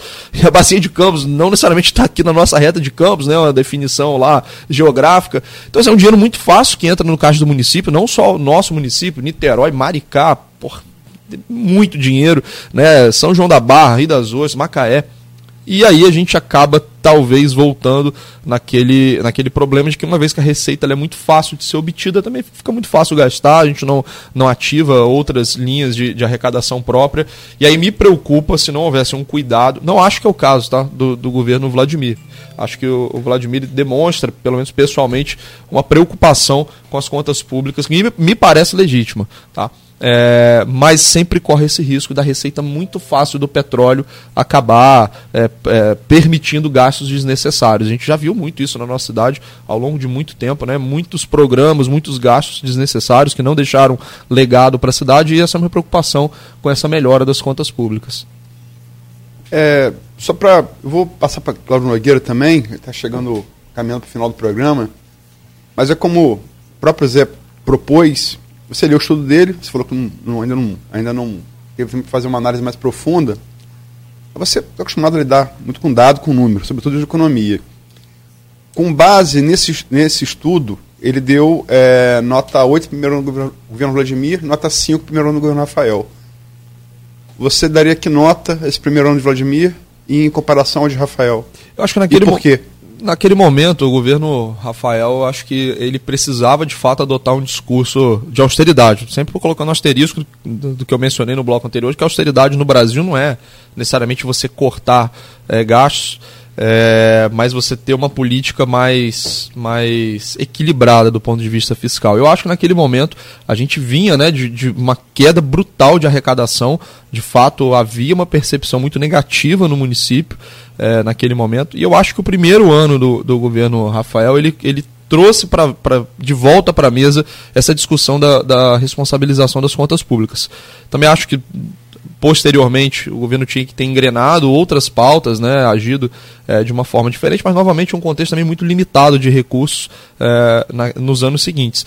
Acho que eu daria uma nota 7 para o governo Rafael, porque. Primeiro ano. Para o primeiro ano, pela importância das contas públicas. A gente, a gente não tem, uh, uh, no dia a dia né, da população, a gente não tem, um, um, acho, um debate, uma percepção da importância da, de, da, da, da gente manter as contas em, em, em, conformidade. E como eu falei, o Rio de Janeiro, o Estado, mas também os municípios do Estado do Rio de Janeiro, têm uma tradição muito ruim do ponto de vista fiscal, e isso eu acho que gera um impacto é, é, no longo prazo muito forte na qualidade do crescimento econômico, na qualidade é, dos empregos que são gerados, da visão que a gente tem de longo prazo para para as políticas públicas que são implementadas aqui no Estado. Então, é, trazer essa discussão para a pauta, para mim, nunca é demais, é sempre pertinente. Eu acho que o primeiro ano do governo Rafael fez isso de forma legítima e acho que contribuiu também para um legado de longo prazo. Acabar com aquela euforia né, dos royalties, seja por imposição das circunstâncias, seja por convicção de, dos gestores que, que estavam e estão hoje na, na administração pública. E primeiro ano do governo Vladimir? Nota 8. Mas no painel você, da Folha você, você, é, você mantém. Mantém, mantém a nota 8. Eu acho que também está perdendo um pouco de ímpeto. É, acho que precisa de, de, de, pautas novas. O professor Zé Alves falou né, da questão do investimento na agricultura. É algo que a gente sempre é, fala nos painéis da Folha. E eu acho que também, de forma geral, não há a percepção de que existe um projeto grandioso, é, como a gente fala. de tecnologia na é, agricultura tem que que mude o jogo, né? Aquele, que a gente fala em economia, game changer. Precisa de alguma coisa para. A vocação virar, do né? Sempre foi a vocação do município, né? Desde sua fundação. É, a vocação é. foi, Luiz, mas a gente vê que Campos é uma economia urbana hoje, não é mais rural, né? A agricultura, a meu ver, ela, ela não tem essa capacidade de, de, de virar o jogo. A agricultura do jeito que é feita hoje em sim, Campos. Sim. Você pode abrir uma uma outra usina, aquela coisa toda, que vamos ficar nesse rame, rame, rame, entendeu? Estrategicamente, não é mais no setor estratégico, a não ser que você dê um choque de tecnologia. Eu acho que Rafael esqueceu de ler Delfineto, porque se ele lesse Delfineto, o Delfim dizia, dívida de Estado não se paga, rola, entendeu? Ele precisou ler Delfim, porra. Um liberal também. Mas eu, assim, tenho que fazer um ponto, tenho que pontuar. Que... Ele ficou nessa de o... arrumar a casa, arrumar a casa, né? E acabou é, que esqueceu de fazer política, esqueceu de ir aonde o povo estava, aumentar um pouco o gasto público social. Isso aí matou ele. Ele se escondeu os quatro anos. Sinto muito em estar tá falando isso aqui do, do meu amigo Rafael Diniz. Entendeu? O sociólogo Roberto Dutra, professor da UENF, deu nesse programa aqui, faz alguns anos já, mas uma definição. É, foi ali na metade do governo, se eu não me engano, não fala a memória. É, metade do governo não. A gente começou o programa em 2020. Não, então foi no final, foi, foi no final do governo, final do governo, terceiro ano. Foi um governo, é, definição do professor Roberto Dutra, tá? É, colega seu não ENF, Você, né? é sociólogo. Muito, gente boa. É um governo que não passou da, das preliminares. Sem dúvida. Acho que foi uma definição assim, muito feliz de Roberto Dutra. Mas, Nogueira. Sim, só para. É, claro, o Zé Alves já falou. Não que os preliminares não sejam importantes. Lógico. Sim. e como é, e oh, depende oh. da conjuntura também, né, meu e amigo? Gera uma é, é. E gera uma grande expectativa, né? É. As preliminares. Ou frustrações. depende do governo. Depende do... Não, o que, o que a gente faz aqui é, é relembrar e aí sim trazer essa, essa, esse debate para o jogo, até para que não aconteça de novo esses erros. Se a gente está de novo. Que o, o Sérgio Gabriele falou o que aqui, Aloysio? A Campos viveu já o Eldorado, mas com toda a, a, a conjuntura de barril de petróleo e guerra e essa coisa subindo, a gente voltou a dar uma Gabriel, você é, vai tocar o coração foi, de Igor. Foi o que o Igor falou. mas, mas, o que eu queria que, que você, é, eu queria que vocês é, é, falassem, por favor, para fechar assim esse comentário. E eu acho assim, você sempre fala muito sobre agricultura, campos, campos, essa coisa de tecnologia. O, o Almir é um cara muito preparado. Eu converso muito com o Almir. Eu tenho assim uma paixão por agricultura muito forte. É, você sabe que o Porto do Açu é preciso debater também. E aí é nesse campo regional que a gente separou para esse bloco também aqui. O Aloysio pautou a economia do Estado, de Campos e da região. E aí eu trago o Porto para o cenário. Como vocês analisam a, a, a, a vida do Porto para o Açu, São João da Barra, que, claro, é, é quintal de Campos também. Pode ser. Acho que o primeiro foi o Igor, então o Zé Alves. O Porto do Açu é uma vertente econômica importantíssima, é uma janela para o mundo que nós temos aqui na região. Já impactou a receita do ISS de São João da Barra, que é maior do que a de Campos, e impactou a renda média, que hoje São João da Barra ele tem uma renda média de quatro salários mínimos. E, e, e a de Campos é de dois salários mínimos ao mês. Aí você vai dizer, mas a renda de lá é utilizada na economia de campos. Aí é outra discussão. No papel, houve esses dois impactos. Mas também existe uma outra discussão que o Simar faz muito, né, o Zé Luiz Viana, do enclave econômico. É um condomínio que não, não dialoga com a região. Então, aquele porto ali, a lucratividade dele, né, retira a riqueza daqui e leva para fora. O Alcimar usa um termo muito interessante é, nos estudos dele, onde ele fala que não fixa riqueza na região. E é verdade. Os grandes investimentos, o Zé Luiz também fala que esses grandes investimentos, né, a função deles é explorar a riqueza aqui e levar para fora. Deixa os empregos, sim mas a renda média não é uma renda média muito alta. Um grande problema que temos, na, que temos hoje na cidade, inclusive os comerciantes do CDL já reclamaram de que a renda de campos está saindo muito daqui. E outra coisa, nós temos muitos comerciantes hoje com o IPTU atrasado. Não estão conseguindo adimplir as suas dívidas com o IPTU, dito por eles. Então, é outro problema. Então, resumindo, resumo da ópera, né? o Porto do Açu, eu diria que com ele eu acho importante essa vertente econômica, né? porque nós não temos outros investimentos. A Petrobras, você tem, quando a gente faz uma análise da economia de campos, você tem que analisar a região, porque tem muita gente que está em Macaé empregada que gasta renda aqui. Né? Você pega os, os motoristas de aplicativo, muitos deles estão fazendo hora extra no Uber, né, mas são funcionários embarcados de petroleiras. Então, eu diria que o Porto é uma iniciativa boa e que ali nós tivemos, né, em, 2000, em 2007, com o Henrique Batista, um investimento do BNDES, investimento de 6 milhões de reais, entendeu? Então, o Estado, né, um banco público que ajudou a iniciar aquela obra que está ali. Hoje são dois fundos, né? Um fundo americano, um fundo de investimento americano e um árabe. Onde tem americano e árabe, você sabe que a coisa funciona, não é verdade? Não tem jeito, né? Então, eu diria que é uma, é uma boa para a nossa região.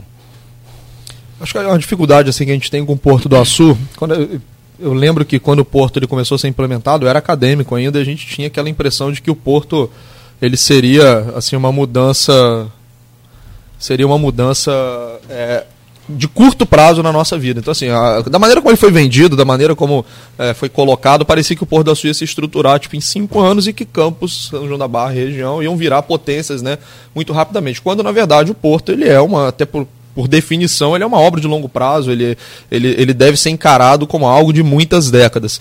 E eu acho que aí entra a dificuldade que a gente tem em termos de políticas públicas, de conseguir estruturar algum tipo de solução de políticas públicas de longo prazo.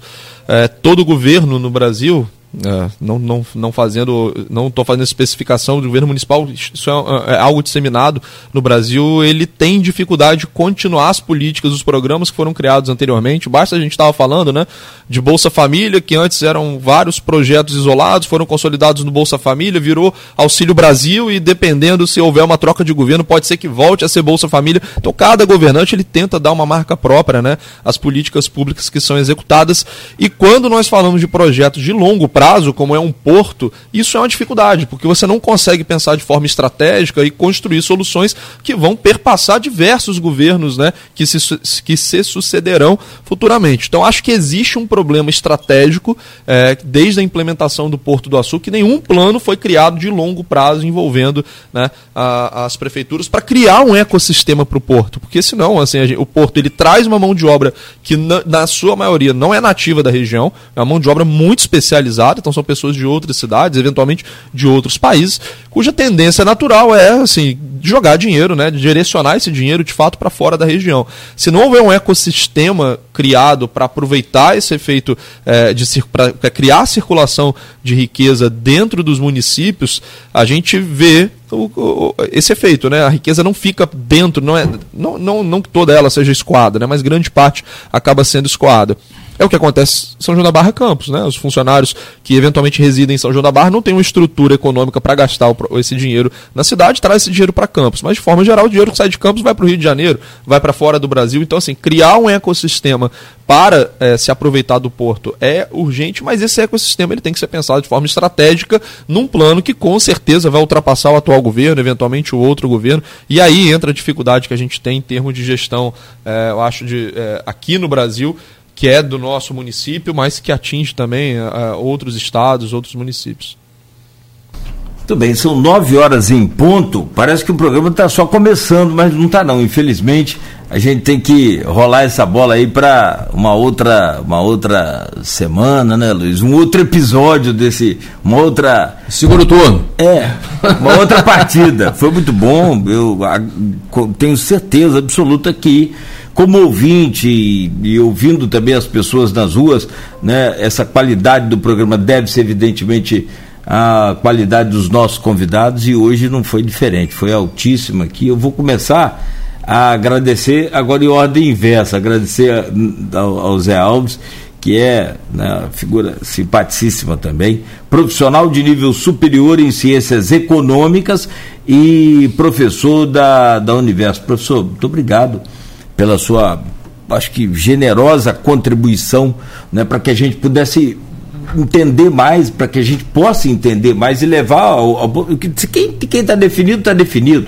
Acabou, você pode pintar de ouro o que for, mas quem não está e quer entender né, como que vai funcionar o seu voto no próximo dia 2 de outubro, acho que o programa hoje foi uma referência muito bacana. Muito obrigado.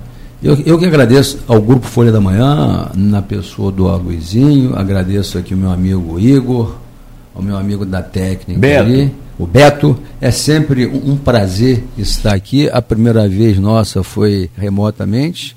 E a gente espera que dia 2 de outubro vença a democracia. Muito obrigado, um abraço aos ouvintes também. Valeu. E não diferente do que eu falei né, pro, pro Zé Alves, o professor Igor Franco.